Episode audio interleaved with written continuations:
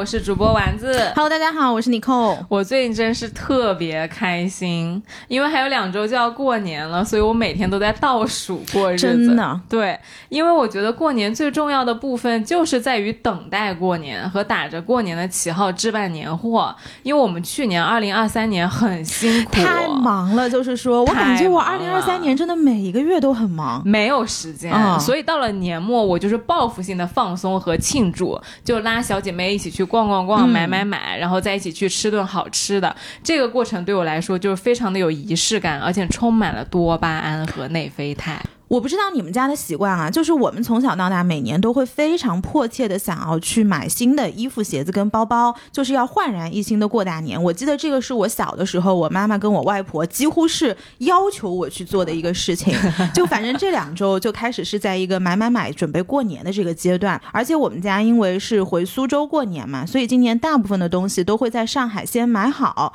那对我这样的一个人来说，就是你看我又追求效率，然后对买东西这个事情本身又有要求，那么选择一个帮我把想要的东西都挑选好、搭配好，我进去只需要付钱的那种商场就特别重要了。就是要一个帮你省掉在很多不同的商场之间穿梭的那种感觉。对的，我自己近几年买东西，其实很喜欢去那种选品有差异性的商场，比如说老佛爷百货。哎，我也是，我前几天还去逛了。哦，真的吗？嗯其实老佛爷百货我很早在北京就逛过，体验非常非常好。所以当时他开来上海的时候，我就超级超级开心的，就属于我日常逛街一定会去的地方。它有什么特别的地方？你给展开说说呢？就其实我觉得老佛爷百货最有特点的地方在于它很专业，嗯就所谓专业的人做专业的事儿，我个人是特别特别信任他们的选品的。老佛爷百货它拥有一百三十年的历史，所以它在时尚这一块是当之无畏的时尚先锋，一手掌握潮流趋势和时尚风向。如果我们去逛老佛爷百货的话，你就会发现它店里不仅有最热门、最硬的品牌跟产品，而且他们的买手团队呢还会精挑细选最适合亚洲人身材的款式，也是非常贴心的。对我去逛老佛爷百货的时候呢，我会有一种我自己有一个专业的买手团队的感觉，他们会先帮你把东西挑好，然后帮你节省很多你自己去淘的时间。哎，是的，比如说我们去逛别的一些百货商店，可能通常我们逛的方式就是逛完一家店，然后出来再去逛一家店嘛。嗯，但实际上在老佛爷百货，我觉得他们有点像是我的一站式服务商场，就是在这个地方你可以像别的百货商场一样，这种一家一家店逛过来。但是除了这种独立门店之外呢，我最喜欢的是他们自己有一个买手专区 Edit 跨品牌集合区。就如果你走到那个集合区里面，它有点像是一个开放式的空间，在这个空间里面呢，结合了一些当红的国内外设计师品牌，还有一些你会在 Instagram 上看到的非常小众的那种宝藏品牌。就是有一些东西你可能觉得哎好像很潮，经常出现在明星或者是 idol 的身上，嗯但是你也不知道它是什么牌子的，你有没有那种品牌？那种很小众、很冷门的。对，但你又觉得它好看，好像它在国外又很火。嗯这种东西经常就在老佛爷百货是可以找到的。嗯，哎，比如说之前在谭健次身上拍到的非常好看的 Jack Muse，对我那天也看到很多 Jack Muse 的东西，对吧？他们在上海老佛爷百货就有一家国内品类最丰富、最全的门店。还有你昨天不是逛回来跟我讲有那个法国的 Le Mer 嘛？对就是那个羊角包。对对对，有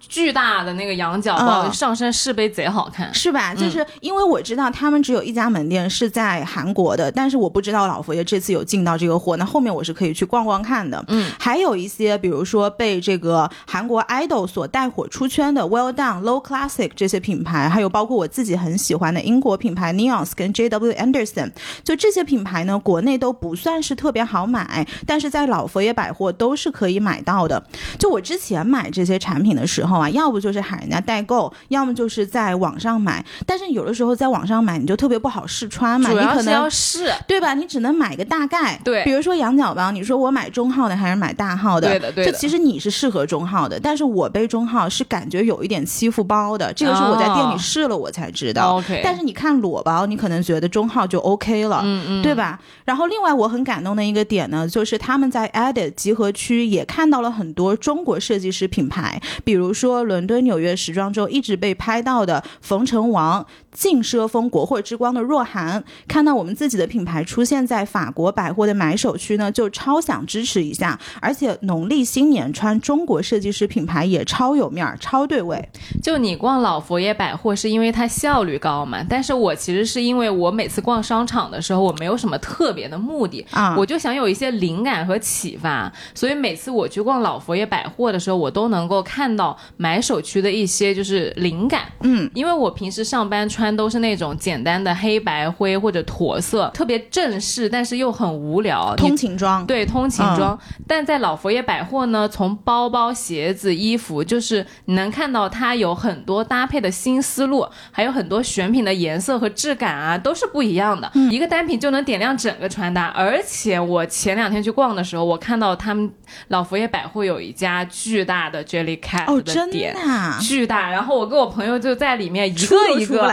一个一个摸过去，嗯一个一个揉过哎，去。你真的很像小朋友哎！我所有的 Jellycat 买来都是送我干女儿的。我昨天还收到了一个 Jellycat，、嗯就是真的，我觉得把我拿捏的死死的。嗯所以今天一定要跟大家分享一下老佛爷百货近期的优惠礼遇。嗯。他们现在老佛爷百货 Edit 跨品牌集合区有很多产品都是五折起的，而且额外还能享受多件多折。比如说你要买一个包和一件大衣，打下来的折扣其实相当于你可以多拿一件大牌的 T 恤。哇哦，然后价格还能在原来的基础上更优惠，就整体都非常划算。哦，那这个我过年前一定要去大逛特逛一下了。我完全不知道他们有这种力度的折扣。我已经享受到了、嗯啊！老佛爷百货的新年礼遇活动呢，会持续到二月十五号。目前在国内有四家门店，分别在北京、上海、深圳和重庆，所以大家可以喊上你的好朋友、家人、姐妹、伴侣一起去逛逛看啦。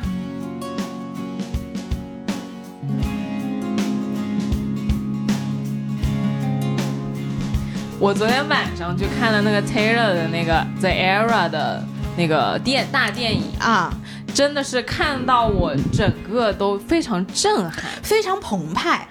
不只是澎湃，对我来说就是震惊。嗯，因为澎湃肯定大家都澎湃嘛，就是他那个情绪调动的实在是很热烈哇！低成本看巨星开国际水平演唱会，还好几场帮你剪在了一起。全部都是精华，嗯太爽了，太爽了太爽了。那我还有一个很震惊的点是，因为它其实是我们高高中的时候那个 Love Story 出的感觉，嗯所以我对他的印象很长一段时间是停留在那个高妹甜美的公主形象的。Teenager 对对对，青少年的样子。就我后来就没有太关注她本人的演唱表现，嗯就我是没有 follow 她的呃演唱会啊什么的。直到昨天去看，我说哇，就当年那个就是那样子一个小公主，怎么长成今天这样的那种 powerful 的那种女王啦？嗯就她那个腿哦，我的妈呀，就有点像 Beyonce 靠齐了，我觉得。啊，是的，强壮，很强壮。这个我倒没有注意。我我其实对于 Taylor Swift，我其实到现在我那个大电影我也看了，嗯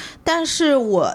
叫不上他很多歌的名字，嗯嗯我只可能能哼哼，比如说《Love Story》，比如说那个什么 Twenty Two 这种，嗯，这种我可以哼，因为当时确实在美国是你是你的高中，但是是我的大学，就是是很火的，基本上每个宿舍每个姑娘都在听嘛。然后它是很受美国青少年欢迎的，但是它在我脑中的印象一直是一个有点像是。国内的蔡依林的这样的角色，哎对对对就是大家都会听，大家都会唱，哪怕你不是她的粉，你也一定听过她的歌。对对好像她有一个 iconic 的，就是比较先锋性的魅力，但是你作为一个旁人，你是没有办法用语言话说你到底欣赏她的哪一块。对，她有点像是这样的一个人。对的，对的，她就是有点像国民基础很强，但是呢。嗯，有一些你有的时候会觉得好像没有那么有深度，或者说没有那么的，你也不会想要去深究它。对对，嗯就比较口水、比较大街的那种感觉。我其实以前一直都是这样的，所以我并不觉得我是一个 Taylor 的粉丝。嗯直到昨天我看到他那个腿和那个身材，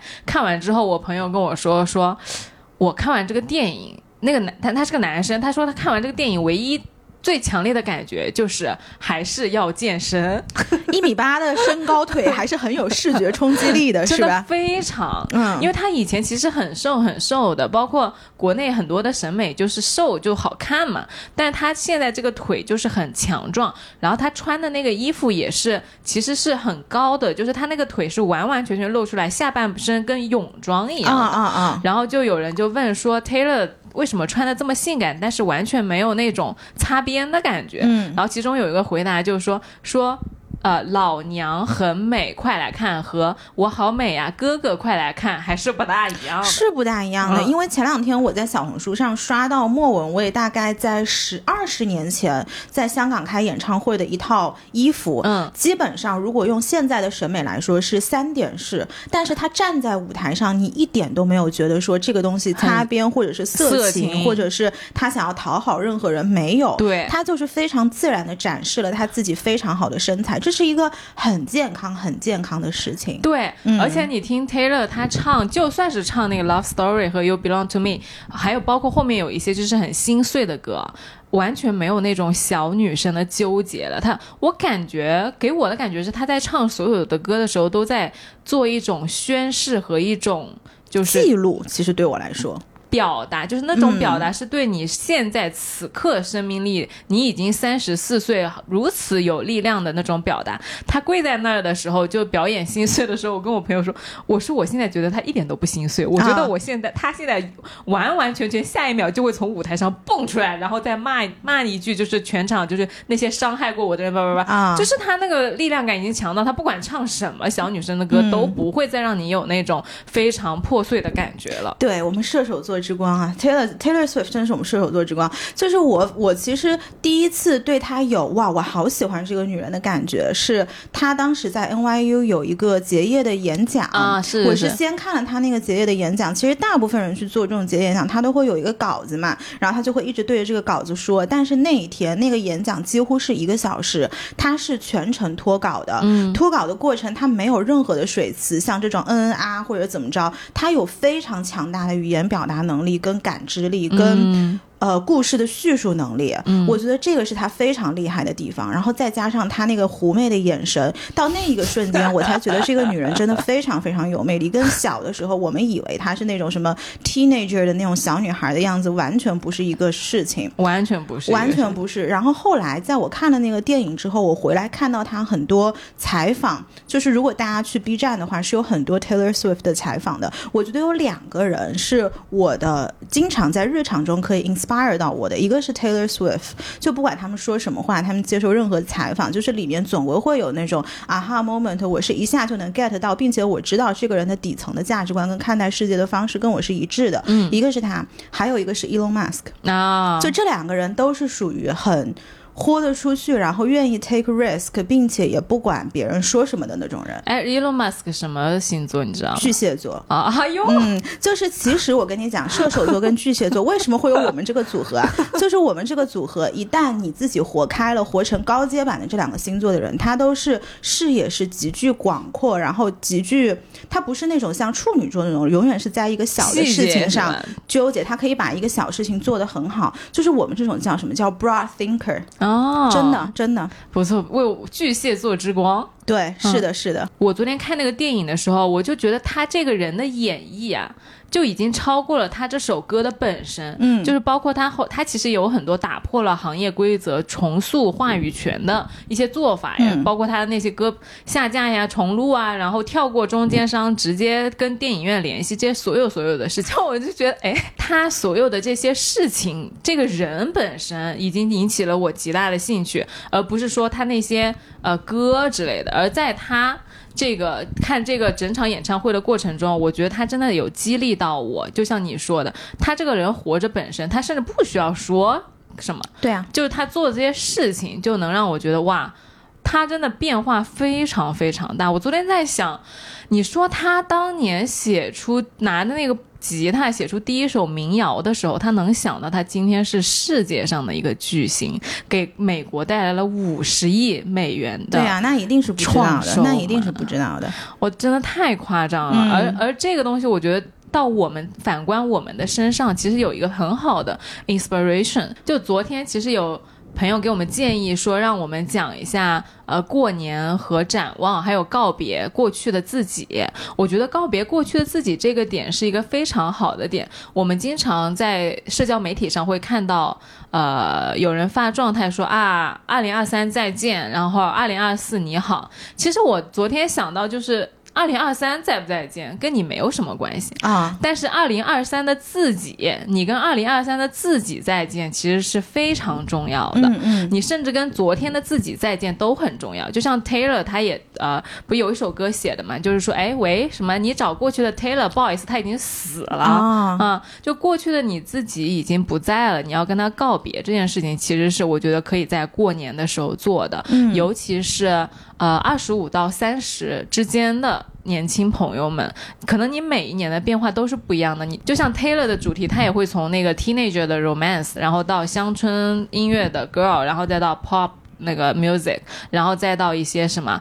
female power，就很多他的主题也在变化，因为他的歌是跟着他的人走的，他的内容是融入了他的生活的。其实这个。跟我们是一样的，你二十几岁的时候，你可能没有能力去处理的一些问题，可能你二十三的时候没有，那你二十五岁的时候，你可能就有了，或者是你二十八的时候就有了。其实我觉得，对于我自己的体验，就是像变化特别大的朋友的时候，你要一直不停的提醒自己，你。今天的你和昨天是不一样的，你昨天做不到的事情，你可能今天就可以了。它是一个逐渐累积，然后要不断更新迭代的过程。嗯，因为我觉得人的惯性很大，你有的时候会习惯性的陷入说啊，我就是不行，然后这件事儿我永远做不到的那个感觉里面。但是其实不是的，你你默默默的生长在那个土壤里埋了那么久，其实总有一天你那个芽会冒出来的。嗯，呃，不一样的体验的时候，你你就要去意识到。你给你限制的人其实就是你自己。当你跟二零二三告别，跟二零二三的自己告别的时候，二零二四的你可以拥有更多很美好，你甚至很难以想象的体验。嗯，就其实你说这个我特别有感触啊，因为呃前两天我跟一个朋友在聊，因为我发现有一些朋友他就是。面对一些新的事情，他可能心里有一个声音说这个东西是我想要的，也许是我想要的。大部分他是停留在那个也许是我想要的这个状态，因为如果你很清晰这个东西是你想要的，你可能直接就去了。嗯，当他停留在也许的这个状态的时候，他会下意识对缩回去，他会说哦我不要我不要，他会说我不要，他可能他可能甚至没有那个也许我想要，他就是会嗯。要不还是算了吧。对他的第一个反应是 要不就算了吧。就其实我最近有一个朋友，在好几个瞬间，在我看来是没有这么严重的事情，但是他都给我展现了这个东西，然后我就观察到了这一点。我可以给大家随便分享两个例子啊。他是一个男生，然后他也是有很多兴趣爱好的一个人。他是一个比较内向的男生，所以可能不是像我们身边很多朋友一样，就是一出去就是都是哥们儿啊，然后酒场上这种什么商场上非非常会。他不是这种人，他有很多自己的世界，然后并且我觉得他的精神世界是非常丰富的。他有一天跟我讲，他说他很喜欢做咖啡，然后他对咖啡有哪些研究，洋洋洒洒。他的咖啡不是讲说国内什么我在这儿打卡，在那儿打卡，他不是这种，他是。会细节到，比如说每一种制作的方式，然后以及这些豆子对环境的污染的指数，它会到这个程度。然后哪一款比较环保？哪款比较环环保？Cold Brew 的豆子，他跟我说是最环保的。然后他给我洋洋洒洒说了一堆理论，但是第一个我没听懂，第二个我也不记得了。但是我就记得这个结论，就是好像冷萃的豆子是最环保的。嗯然后他也会研究咖啡机啊什么东西。然后他那天跟我讲了一个非常有意思的观查，他就说，如果你去观察男性跟女性在兴趣。爱好这件事情上的差异，他说可能对于很多像他这种比较内向的男性来说，他的兴趣爱好是我。呃，喜欢这个东西，然后并且呃喜欢研究这个机器，但是这个机器本身是可以滋养你的兴趣爱好的。他给我举了几个例子，比如说他对咖啡有兴趣，他喜欢研究咖啡机，或者是他对高尔夫有兴趣，他会去参加高尔夫俱乐部。因为这朋友在国外啊，所以没有就是是相对比较平民的一个运动。然后第三个就是他喜欢呃运动，所以他会去 sports club，就是运动的俱乐部。然后我当时其实脑子里面一闪而过，我说。喜欢 women，所以去 strip club，但是我没有打出来，我给他留了一点颜面，就照顾到对方是一个比较内向的朋友，然后刺激人，没有刺激人家。然后他就跟我讲，他说他新年其实非常想要一款呃比较高端的 espresso 的机器，就是去做咖啡的那种机器，相对来说是家用比较专业的一款。然后他说这是有一点贵的，然后我就说多少钱，然后他跟我看好像是一千三百美金，哎一千八百美金，嗯对，其实作为家用咖啡机来说，它确实是贵的。嗯然后我就问他，我说你为什么会想要这个东西？他就说他觉得里面有很多它的呃工艺是非常值得玩味的，就是他都讲到这个层面了。嗯然后我就说，那你就 go for it，你就买呀。你说我们为什么这么辛苦努力的工作，不就是为了能够买到自己想要的东西吗？嗯而且这个东西你确实是感兴趣，你确实是不是说我随便花钱买，对吧？不是说你为了面子，或者说你为了什么让别人认可你自己，是你真的研究了这个东西对，他是很喜欢的。就是我觉得这种东西，如果我是他的家人，我一定会给他买的。嗯就是这没有什么大不了的，就是你说的，你的发心是什么，这是非常重要的。对的，然后他就跟我讲了两个困难点，他说第一个，他觉得他现在只会做 espresso 是他比较擅长的，然后嗯但是那个机器好像是有很多不同的 mode，然后他觉得他的。呃，技术跟这个机器是无法匹配的。然后第二个，他觉得如果这个机器来到家里的话，他会在这个机器上呃花更多的时间、精力跟金钱，就是他想的很多。哎，我这种我也不行的，就他什么座，他不会是处女座吧？他是天秤哎，对不起，啊处女座的朋友们，没有黑你们的意思。啊，处女座是我十二星座里最喜欢的星座。嗯，对对啊对，就是如果我真的很喜欢这个东西，有然后研究了，我觉得它有很多优点，它即便是它有很多的缺点或者是困难，那都我都看不见的，我就会忽略掉。我觉对的，得不其实。其实女生买东西是比较容易哎上、上头上脑的，就是我们买了就要就要去刷卡的这种。这不重要啊！你要喜欢的东西在那儿啊。对呀、然后我就说，如果这是你想要的，你就 go for it。我说买就买了呗 Go 买 for 了 it，就是你买了，你才知道你这个东西是不是适合你，因为他有一点纠结，是他不知道这个东西是不是适合他，他有点选择困难。嗯，我说那你就随便买一个，因为它是一个呃一个系列，品牌一个系列，然后里面有好多款，嗯嗯，然后大家都是不便宜的。我说那你随便买一个，或者是你买一个最基础的。如果你觉得不行，你再你再升级或者再降级，对吧？他又觉得这个事情他不愿意去呃面对那个错误的选择。我觉得其实很多人他做不出 step forward 的那一步，是因为他不愿意面对选择错误之后给自己带来的呃失败这种失败的挫折感。买个东西都能上升到挫折，就是我是这样去理解了这一类人，你明白吗？所以就是很多人他在做选择的时候，他的背后的逻辑就是这个，只是说这个挫折感的大可大可小。比如说你买一个咖啡机，跟你今天要换一个工作，你要换一个国家，这个失败的。结果或者是你的 consequence，那叫什么呀？你的后果后果是不一样的。哦，我只有在就是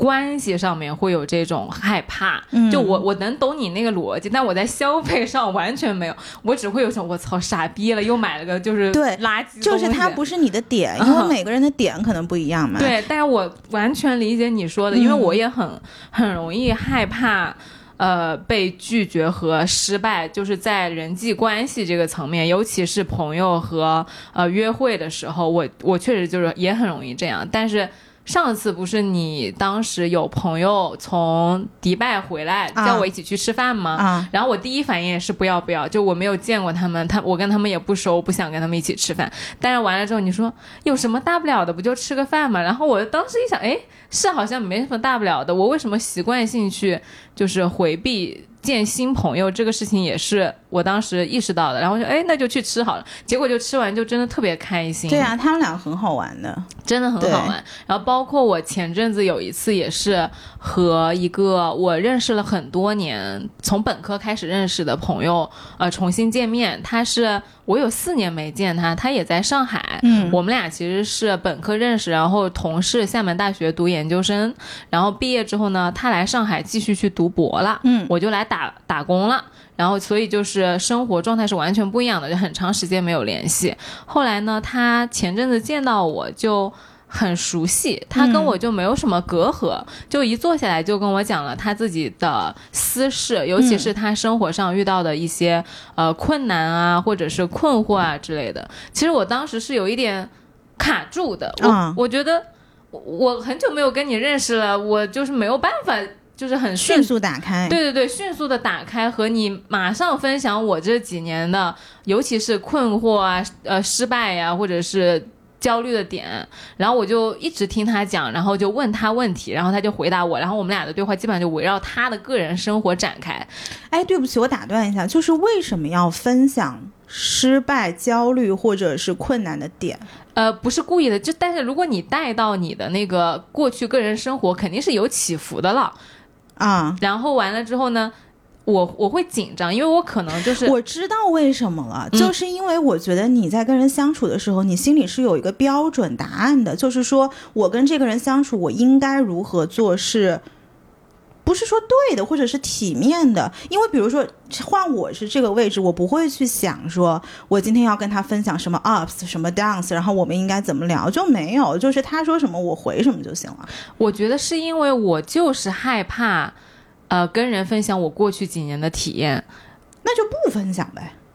啊，对，就是我那个时候就是感觉到了这件事情，啊就是我会觉得这件事情对我来说就是很难打开。然后呢，然后他就一直呃讲他的，然后我就呃跟他吃完饭就走路，走在路上，我就突然意识到这件事情，就是像我刚刚说的，就是你你突然意识到，其实你跟过去已经不一样了。然后我就在想，我为什么要跟一个我如此熟悉，他其实给我很大的安全感，因为我们俩关系其实很好，然后一直都是相互支持的那种朋友，只是平时联系不多而已。然后我想说。都没有什么大不了的事情，而且我过去这几年其实过得也过得很开心，有很多很值得分享的，跟好朋友讲的，那可太有了。对吧？就是有嗯很多很精彩的故事，但是我还是第一时间的要往回缩和想要嗯回避，然后我想没有必要啊，我在干啥呢？然后我就。然后后来我们就开车去吃一个很远的甜品嘛，我在车上就开始慢慢的有回应和主动讲自己的事情，嗯。我就发现他其实在我讲自己的事情的时候，他就很认真在听，因为我觉得，因为他也很细腻，嗯。他肯定也是期待我去跟他分享我的事情的时候，然后我就把我过去这几年呃经历的很多的呃心里的事情啊都跟他讲了，讲完之后，其实我自己是很开心的，嗯因为我觉得我就完成了一次向对方打开的呃体验和练习，对，因为之前有过好几个朋友都说说，其实你很难打开，就是是看起来好像跟谁都挺好的，但是其实心理距离感很强。我其实一直很想要克服，或者说。尝试一些新的体验吧，我不想要跟别人隔得那么远。然后那一次我就发现，哎，其实就是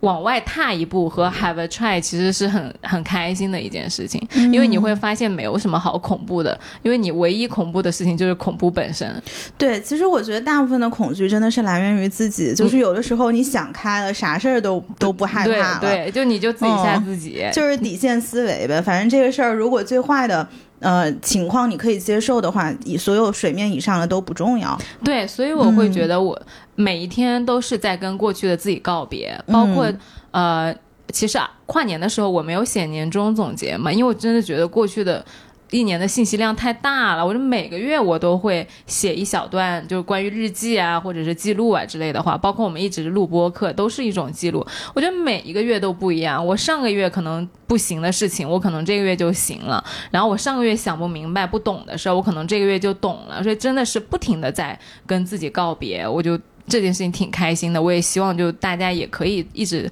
不断的做这件事情。哎，那你说说你是怎么做到的呢？就是你每个月都能够发现自己更新迭代的自己，然后跟自己过去的时候告别。因为我觉得很多人他不是不知道道理，他是不知道怎么获获得这样的结果。我觉得就是很小的例子，就是我刚刚说，我跟我这个朋友，就是你意识到你其实是，呃，可以往前做一步，然后你可能有点害怕，或者说我上次先拒绝了你的邀约，然后我又接受了这件事情，就是你在每一个日常的小事，你都去尝试那么一下下，都会很开心的。就很小很小的事情，你要是一点一点的突破，你从小事入手，慢慢慢慢的就是你能汇集出很多很多的能量。嗯就每一件事情都去尝试一下，可能第一反应是拒绝吧，但是其实你拒绝完了，你心底里会，呃，知道你有点犹豫的，就你不是真的不想，你只是不敢。嗯那在这个过程中，你可能给自己一点时间缓一缓，你可以第二天再做，嗯第三天再做。嗯你可能当下拒绝了那个朋友，你可能第二天再去约一下他。我觉得这些事情都是，呃，很很，你只要愿意做，都是可以存在的。哎，我觉得我们俩真的是好不一样的人，因为你在讲这个时候，我真的在想。我大部分的时间是答应了，但实际上我不想去。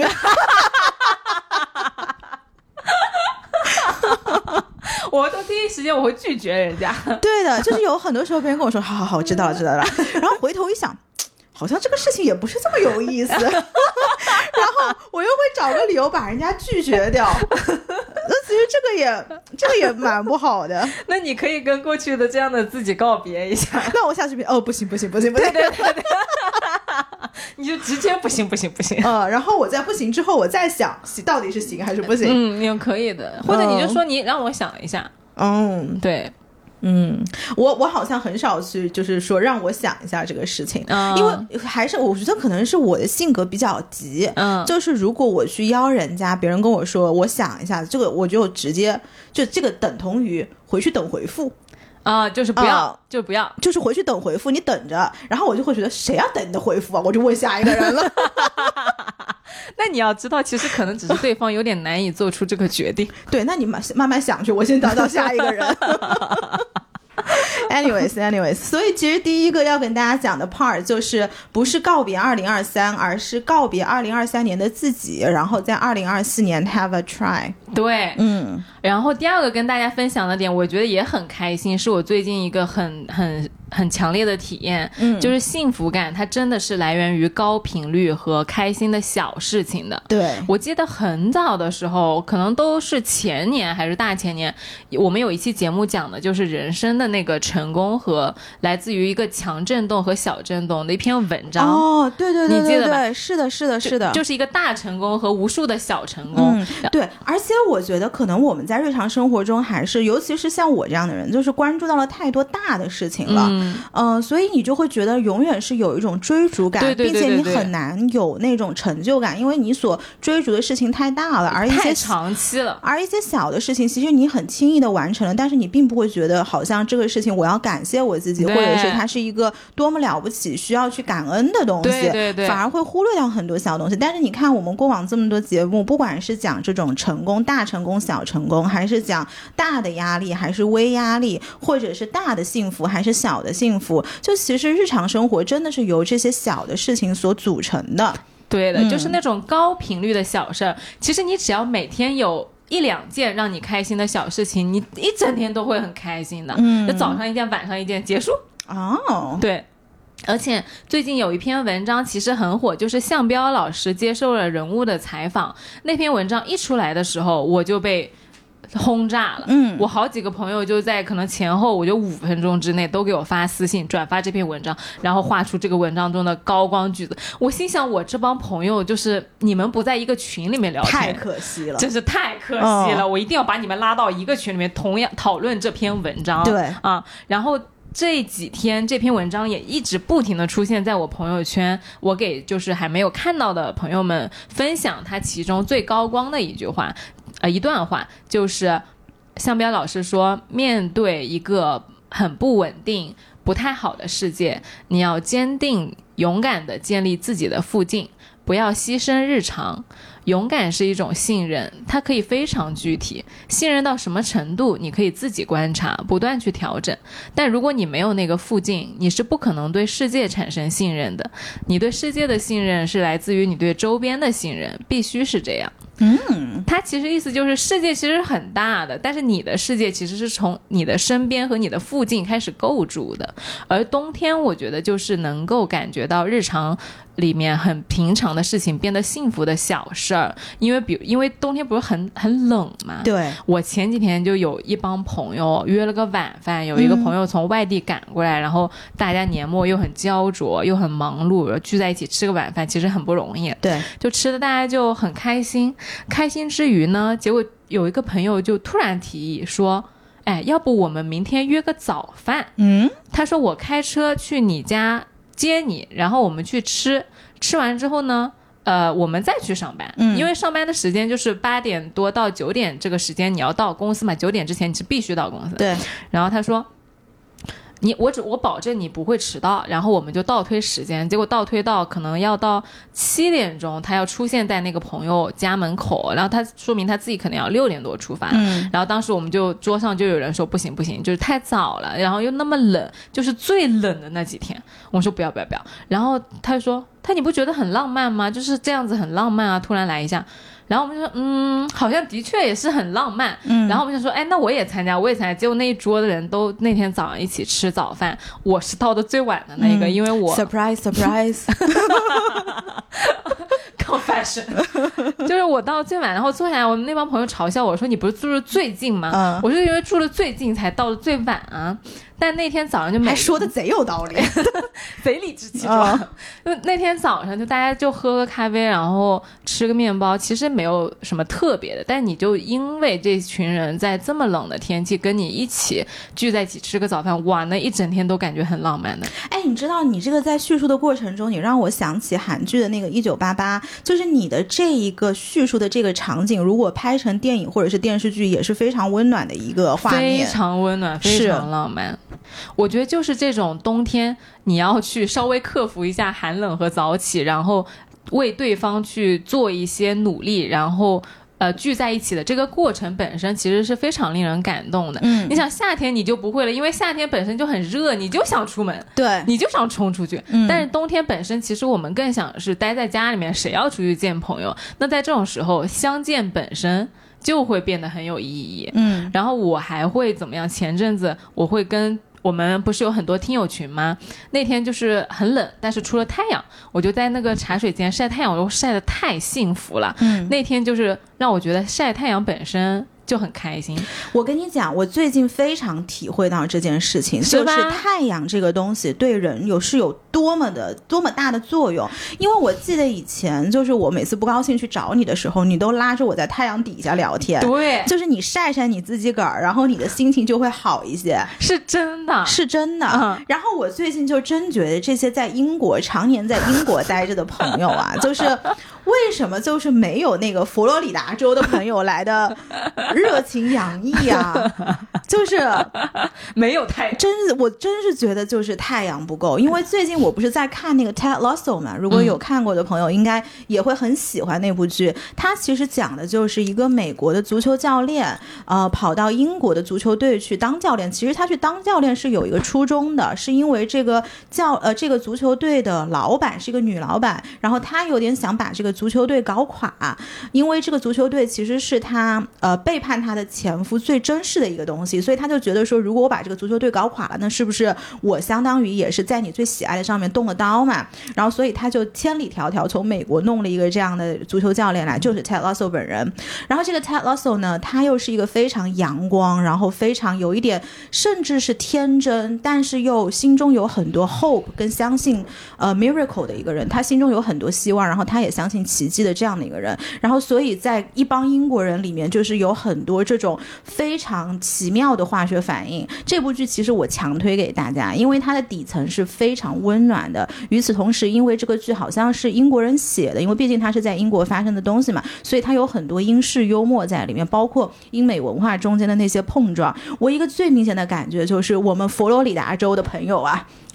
迈阿密的朋友啊，加州的朋友啊，为什么像个大金毛一样掉到那个地方？就是你知道金毛是会在你的院子后面到处乱窜的，但是你知道金毛是一个很有亲和力的动物，这就有点像。我看美国人掉到一帮英国人里面的那个感觉，然后英国人可能一帮那种非常优雅的细狗，就是可能什么灵缇啊，然后在那边，然后一开始又很看不上你，但后面发现它很可爱，这样子。哎，真的生命力就是所向披靡的呀。对，所以太阳朋友们是非常重要的一个东西，而且是不要钱的，就是你去晒晒吧，没事儿就去晒晒。没错，嗯我那天因为自己晒的太开心了，我就在我们那个几十个听友群里面就是发。群发跟大家说，放下你手中的工作，出去晒十分钟的太阳。然后哇，好多群都给我回好多好多消息，就平时不怎么讲话的群也回，然后平时讲话群也回，就聊各种什么成都呃没有太阳在下雪，我说那就去看十分钟的雪。然后完了之后呢，我就在朋友圈我也发了那个去看十分钟去晒十分钟的太阳的呃朋友圈，然后很多听友在下面给我回说报告已晒然后完毕，然后就晒完了之类，我就在后面我看到他们我就觉得很开心啊，我就给他们回我说已经晒完并提交报告的听友们年终奖加一万。你自己个儿出啊，我是赚不来。我先跟你讲，然后完了之后，下面的评论就更多了。啊下面说我现在就去晒。啊啊！太搞笑了。我觉得这些很合理的呀，因为你多晒太阳，你能量就强，你能量强，你工作就好，工作好肯定年终奖多的呀。对，是的，是的，是的，嗯。那其实我觉得这个冬天对我来说比较幸福的一件事情，是我干了很多临时起意的事儿。嗯，因为总的来说，我这个人是算是有计划的，并且会去按照计划执行的。你为什么笑了？我算是有计划吧？算了算了比我我比我算是按照计划执行吧 算了算。比我我不能给 E ENTJ 丢脸，好吗？比我强很多。嗯嗯，这嗯，但是但是这个东西的 side effect 就是它另一面就是你不会去做很多临时起意，或者是你很少去答应临时起意的约。嗯，这确实也是很多人他老说我的一个地方，就好像临时约你是约不出来的。嗯，但是呢，我上周基本上周五、周六、周日就干了都是临时起意的事儿，就是有一点冬天都这么冷了，我们就不要做的这么有序吧，我们就干一点无序的事情，有点像是这种心态在里面。大家听到的上一集节目，关于我们讲这个什么大寒啊，讲得偿所愿还是心安理呃不是心安理得那个词你写的什么啊？得偿所愿。得偿所愿和接受哦一切。接受一切，接受一切，在我这儿等于心安理得。就是大家听到那一期节目的时候，实际上是我跟丸子在周六下午给大家录的，然后录完了，基本上晚上就直出就上架了嘛。嗯但实际上周五晚上，就是刚刚丸子说的那个，我有个迪拜的朋友回来了，然后那天晚上其实我们本来是计划要录节目的，但就真是录不出来，就录不出来，其实是不想录。然后后来我朋友就打电话说你在干嘛？他说要不要来吃饭？嗯，然后我想说啊，你难得回来，那就去吃饭吧。后来我就直接去了，然后去完了之后，结果你们不是跟你不是跟我们吃完饭之后你就回家了嘛？因为你也有朋友在家里等你嘛。对，然后我们几个就回家了，然后后面我也有姐妹来，就我们那天聊到了三点半。嗯，呃，大概有五个人喝了六支酒，就第二天，因为在我邻居家，就我打开门看到那个走廊上全是一排酒瓶，酒鬼们。就我们家经常是这样子的，就是我觉得收收东西的、收垃圾的这个阿姨，就真的是不知道我们这层到底住了什么人，因为她包括她的朋友也是很能喝的，嗯，就是那天聊天也是非常开心的。然后我那个迪拜的朋友，他坐下来说了一句话，当时我印象深刻，他就说好久没有这样一帮人坐在一起聊天了哦。啊、我你这个让我想起来，我最近在有跟一个朋友聊天，他说的是好久没有这样大笑了，因为我跟他啊说，我跟我搭档经常凑在一起录节目大笑，他说他好久没有这样大笑。我现在想，大家都过的啥日子？嗯，对，我不知道，但是他可能也就是当场随便一说吧。但是反正这句话我当时是听到了，嗯然后反正他的朋友就接了一句，他说：“啊，可能是很久没有像你扣这么扎巴的人跟你聊天了。但是我跟你讲，冬天就是要找我们这种就是有点 ”火旺的人，吵的那种人，嗯，对的，反正那天就聊到很晚嘛，所以呃，第二天我们录节目的时候，基本上你们听到那个很感觉很有意思的故事，是我几又几乎一只眼睛已经闭上了跟你们录的。脑子嗡嗡。脑子嗡嗡的，然后录完了晚上，我就直接剪完节目之后，我们不就可以上架了嘛？然后当时应该是晚上七点，我就跟我两个初中同学打电话，我说你们吃饭了吗？嗯，然后他说他还没有。然后因为今年我是回苏州过年，等于我不回南昌了，嗯，所以每一年按照。传统来说，我是会在初二或者是初三跟所有的初中同学一聚，因为我们已经认识二十年、三十年啊，二十年这样，没有三十年没有到二十年这样的这这么长的时间了。小心人家算到你多少岁，四但是，十多。然后后来就今年我就说，那如果我不回去了，我们就先吃个饭嘛。反正他们就把我叫出来吃那个什么北京羊肉涮火锅。那天也是一个临时起意，然后我就去了，我连头都没洗，妆也没化，然后直接戴了一个帽子我就走了。然后那天我们结果聊到人家打烊，天呐，你这个前一天晚上三点，嗯。后一天晚上十二点，对，后一天后天晚上大概差不多十一点吧，嗯，就是那一天聊了，也是聊的很很深很深的话题。因为我觉得我们长大之后遇到的朋友，他多多少少是没有你小时候的朋友这么了解那个最底层的你的。对，因为后面认识的人，你可能多少戴了一些面具，或者是你有一些自己的骄傲、自己的想要隐藏的东西，就这些是过滤后你去展示给周遭的人。但是你最深最深的那个自己，真的是从小到大的朋友是最了解的。所以我跟他们聊天是是完全不需要有任何的隐藏的，就是我我想说什么就说什么，包括我真实的一个想法或者是我的脆弱，我都可以非常轻易的展现给他们。甚至是他你可能都没有意识到，但他们知道的。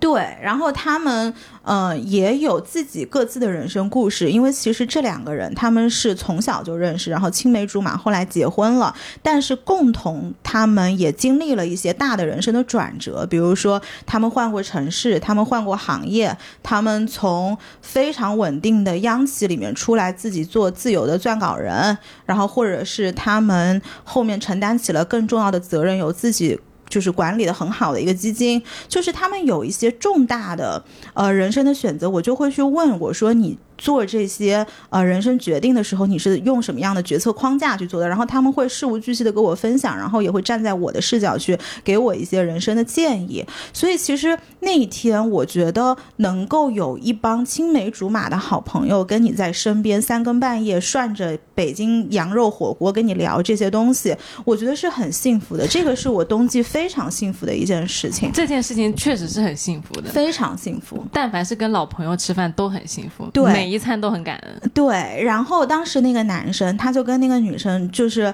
嗯，可能稍微喝了一点吧，然后他说了一句话，他说：“以前其实我是个特别破碎的人，感谢你给了我一个家。哦哟，我当时听到这个话，我就觉得，嗯，真的是太甜美了，浪漫呢，真的是太浪漫了。而且他们两个其实都不是那种嘴上特别会说的人，就像我们讲这个话，别人就会觉得，哎，反正你天天在节目上说说东说西的，叨叨叨，这么能说，漂亮话你不会讲嘛？对。但是真的就是那种反而嘴笨的人，他说出这种话来，你就会觉得特别的性感，你会很 appreciate 这种。他突然的表达，我会，而且我知道这个是非常真挚的，因为这个不符合他日常的表达习惯。嗯，对。然后这个是那天我觉得还挺感恩的一个事儿。然后结果第二天，就这两个朋友其实跟也是你们这一类的，就是遇到新人都第一个会跑的那种人，就不要不要不要，就是不要不要不要的那种人。然后周日我就说，哎，那不行，大家就出来玩个剧本杀吧，因为也快两周就要过年了嘛，大家能在一起的时间也不多了。然后呢，我就把包浆号也叫出来了，然后。然后他们两个，然后还有 Stacy，就之前也上过我们节目，然后还有 Stacy 的朋友，大家一起，就是那天其实不是一个恐怖本，但是每个人都坐的特别的近，就是我觉得剧本杀其实是一个很好的，你想跟对方靠近，往人家身上吸，你就约对方去玩剧本杀，然后选一个贼拉恐怖的本，然后你就可以非常自然的 抱在他的怀里，这种，对的，对的，这个本质就跟看恐怖电影似的，对的，而且你可以跟 DM 事先说好，你说我喜欢这个男的，你待会儿努力吓吓我或者怎么样，然后我就拼命的往他身上靠啊，怎么怎么着？对啊，这个不是包浆号，大家不用不用往那个自我去带那个角色，就包浆号坐的离我老远。嗯嗯，但是可以这样子讲的，可以呀，可以呀，你可以跟 DM 讲，可以跟 DM 讲。哎，朋友们，很多小 tricks 的，我跟你讲，就是你可以这样讲，然后 DM 会帮你那个会帮你安排。嗯，然后结果那天也是玩的特别开心嘛，因为我们这边都算是比较会说的人，然后比较会调动气氛的。结果我那两个朋友一开始不想去吃饭的，嗯，下意识也是不去不去，我先回家了。然后结果后来玩完了，他们也挺高挺高兴，然后就说那跟你一起去吃饭吧。结果后来在饭桌上，大家也是聊的特别好，因为大家都知道以前包家浩不是很喜欢打。踢足球嘛，然后我那个女生朋友其实最早是在呃国内最好的足球的呃媒体做的，所以他们之间有很多共同的话题。嗯，然后那个男生又是金融业的，所以其实大家桌上都有很多可以去聊的东西。然后每一个人最后都酒足饭饱，非常开心就回家了。就是其实去尝试一下，你真的能收获到很多不一样的，可以收获到非常多，而且就是这种收获反反而是非常非常幸福，因为它不是一个你日常。会去不断的重复、不断获得的东西，就是所有每一个获得新东西的瞬间，对我来说都是幸福的。不管这个新东西是好是坏，嗯，因为我觉得其实日常我们要交往很多很多的人，有一些人他可以让你知道你。自己的本质是什么，嗯。然后有一些人他可以让你知道你想要成为什么，有一些人他会提醒你拥有什么，然后有一些人他会告诉你你还缺了什么。嗯，就是我觉得分别去找到身边这样的人，可是可以完善我们自己的，因为它既可以让你感激现在，又可以让你去探索未知。嗯。嗯。就是人他其实就跟镜子一样，你每交往一个人，你都能看到他都会提醒你你身上的东西。对你的过去、现在、未来，你的渴望、恐惧，真的是这样子。对，只是说，比如说，因为我们也录了这么久的播客嘛，我们会日常去想这些东西。嗯但是我就回头想，四年前的我自己可能也遇上了这些人，但是我不会把他们当成镜子，嗯我反而会把他们当成一些过客，他们真的就是我的 NPC。哦就是那个时候你没有打开心去看他，其实你没有看对方，你也就没有看到自己。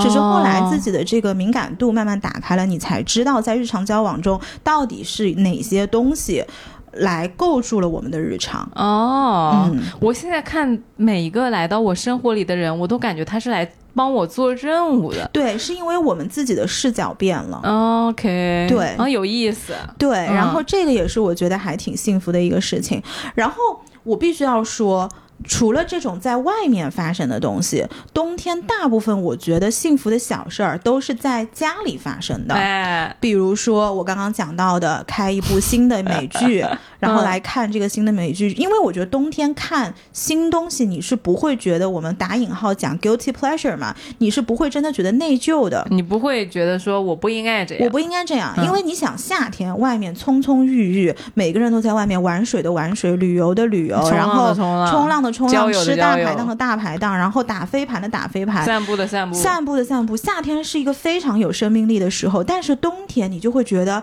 都这么冷了，你不强求我出门吧？你别让我出门。那我既然不出门，我是不是可以在家里享受一些 me time，就是属于我自己的时间？那至于什么东西是让你最有成就感啊、让你最有幸福感的，对我来说，一个是新的剧，比如说我看了这个 Ted Lasso 这个新的美剧，然后或者是我最近很喜欢自己做饭，嗯。虽然我的这个厨艺啊，就是我必须要说啊，嗯。不太好。嗯但是我我觉得我在做饭上是有天赋的，然后不太好的原因是我没有足够的时间精力去打磨它。哦。但是我但凡打磨的东西，我觉得都是全静安区最好吃的东啊，西。可以可以可以，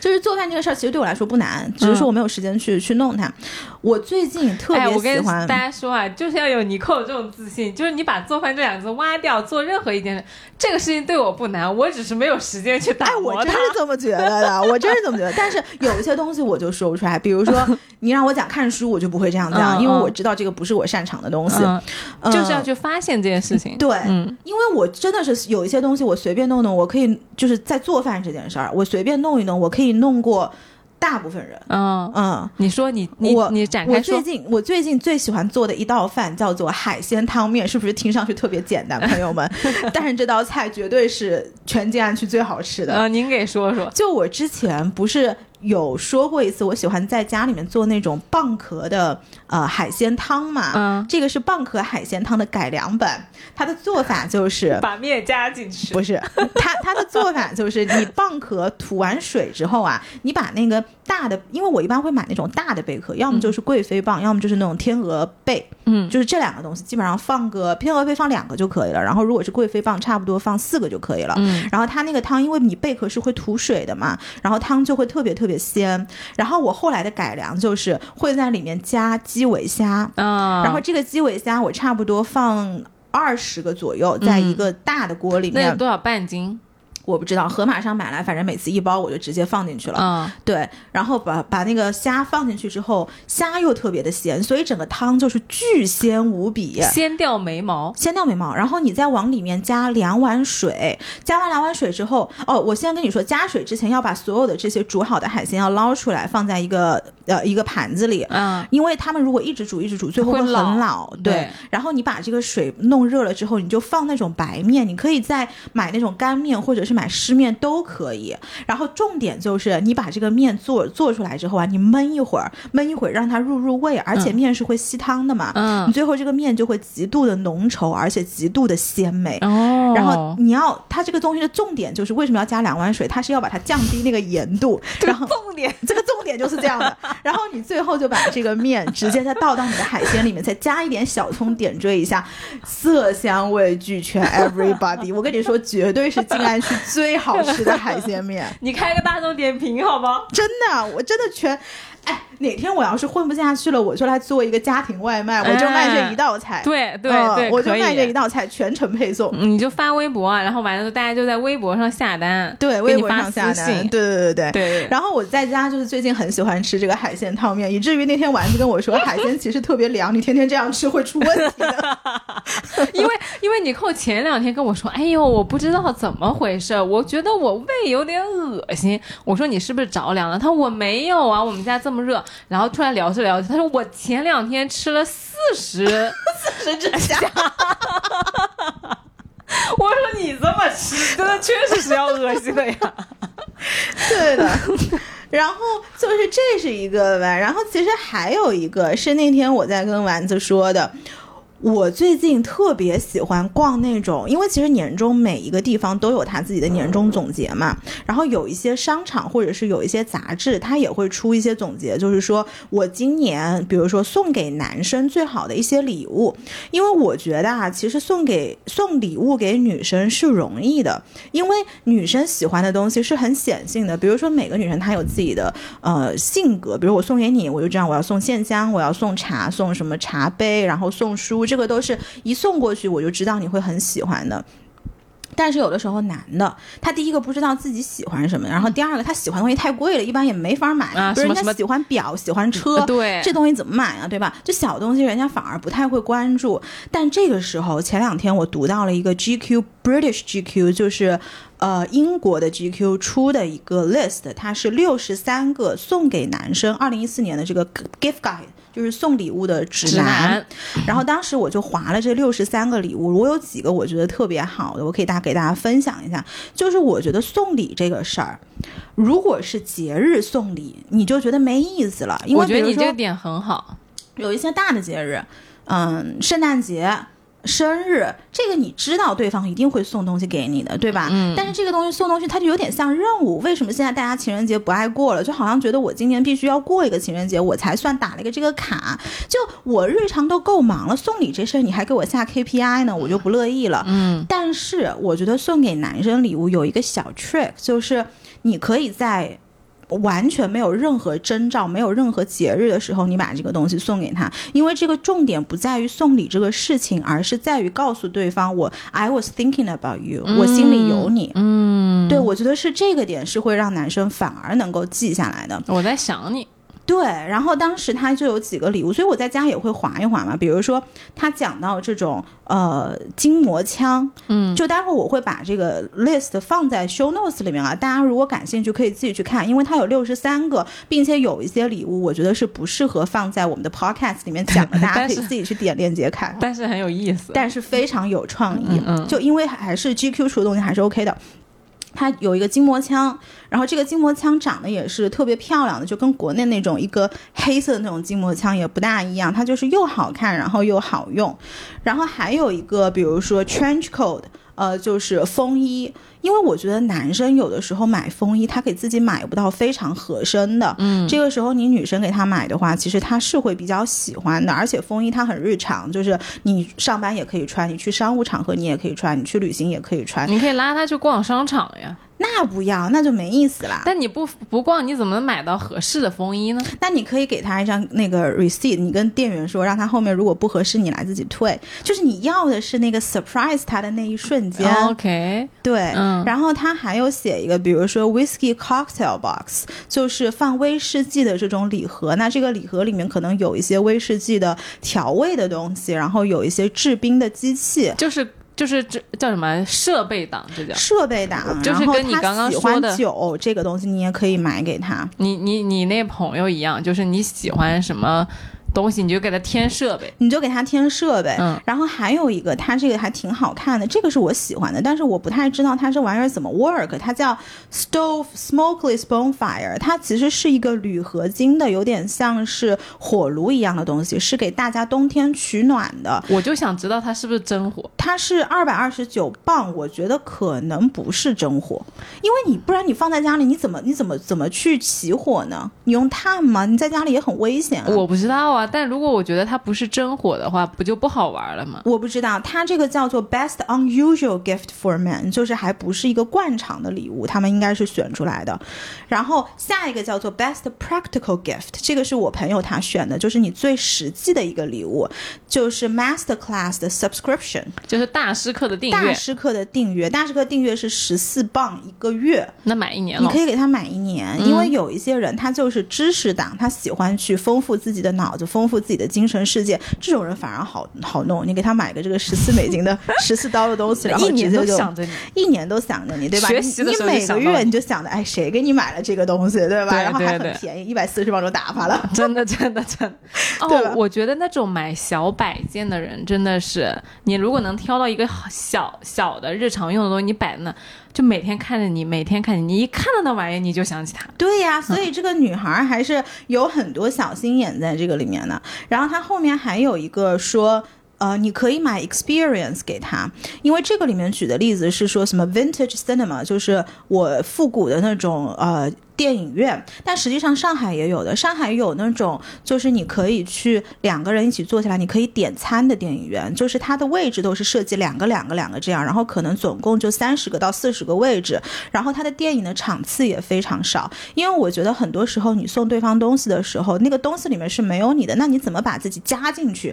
就是我其实是送你，但是我也送了我自己个儿，嗯就是这种可以是比如说像这种电影院的体验票啊，可以是话剧的票啊，或者是比如说百老汇音乐剧的票啊，或者是你可以在如果在上海的话是江浙沪周末的那种短途旅行的这个 package，、嗯，都是可以买给对方的。我觉得这个也是蛮好的一个礼物。反正大家可以自己去看呐，里面有很多非常有意思的东西。然后我就在家就会刷刷这种东西，然后看看哪个比较适合哪个朋友，或者有一些有意思的书，你也可以送给对方，然后买给对方。这个也是我冬天我自己觉得很幸福的一个点，因为冬天好像你就是想要告诉别人，在这么呃寒冷的季节，是有人想着你这件事情的。那很暖的。很暖的，嗯对。然后我也，而且冬天一般它的礼盒的包装都是漂亮的，因为冬天的节日很多，哎，所以一般商家在做礼盒的包装上面，它也你是正好符合它它那个包装周期的，哦，所以冬天是非常适合送礼物的。我最后再讲一个冬天我也会觉得很开心的小幸福，叫做无事发生。嗯，就是如果一天没有任何的事情，工作上也不忙，然后也没有就是人际关系上的。就这种大波动，然后主业副业都没有人找，然后一天整个大大趋势也没有任何事情的时候，我觉得今天就非常幸福了。开心死了。对的，所以你看现在的这个时代已经成了无事发生就是最大的幸福了，没有事就是最好的事，没有事就是最好的没有。消息就是最好的消息。对，